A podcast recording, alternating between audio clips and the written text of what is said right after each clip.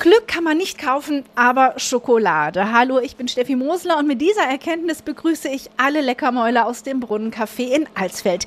Hier dreht sich ganz schön viel um diese leckere Schleckerei, dank Chefin Birgit Günther. Die ist Schokoladensommeliere, hat also das ultimative Wissen über Schokolade über viele Jahre gesammelt.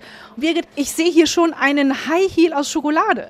Ja, das ist der Alsfelder High Heel, weil wir ja so schönen Kopfsteinpflaster haben und wir in hochhackigen Schuhen gut laufen können. Also die Quadratlatschen kamen dann nicht so gut an. Also nicht an die Füße die High Heels, sondern die werden verspeist. Ja. Wir haben aber auch eine Vulkanpraline hier. Oh, die lacht mich an. Die Vulkanpraline ist gefüllt mit einem Nougat, der mit Ingwer abgeschmeckt ist. Und als Effekt ist noch ein bisschen Knallbrause drin, das so ein bisschen den Vulkan beschreiben soll.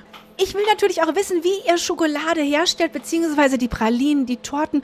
Und dafür gehen wir mal hier rüber. Hier steht nämlich eine wunderbare Maschine. Es ist sozusagen ein Schokobrunnen. Es ist äh, der Traum jedes Leckermauls. Ja, das stimmt. Da, da wird die Schokolade drin aufgelöst auf über 45 Grad Celsius.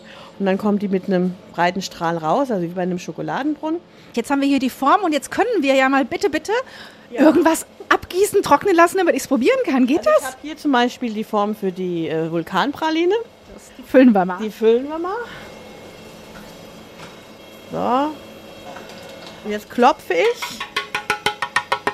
Warum macht man das? Dass die eventuell eingeschlossenen Luftblasen nach oben steigen und ich einen schön abgeschlossenen Schokoladenmantel habe. Und dann müssen die natürlich jetzt erstmal gekühlt werden, das heißt, ich brauche Geduld. Genau, die werden jetzt praktisch, ziehen sie an und wenn sie dann angezogen sind, werden sie gefüllt. Mit der Knallbrause. Mit der Knallbrause und dem Nougat. Und dann am nächsten Tag werden sie verschlossen. Ja, wer jetzt Lust bekommen hat, sich auch mal wieder an Schokolade satt zu essen oder auch satt zu trinken, der muss unbedingt am Sonntag nach Alsfeld kommen. Dort findet nämlich der Schokoladenmarkt statt.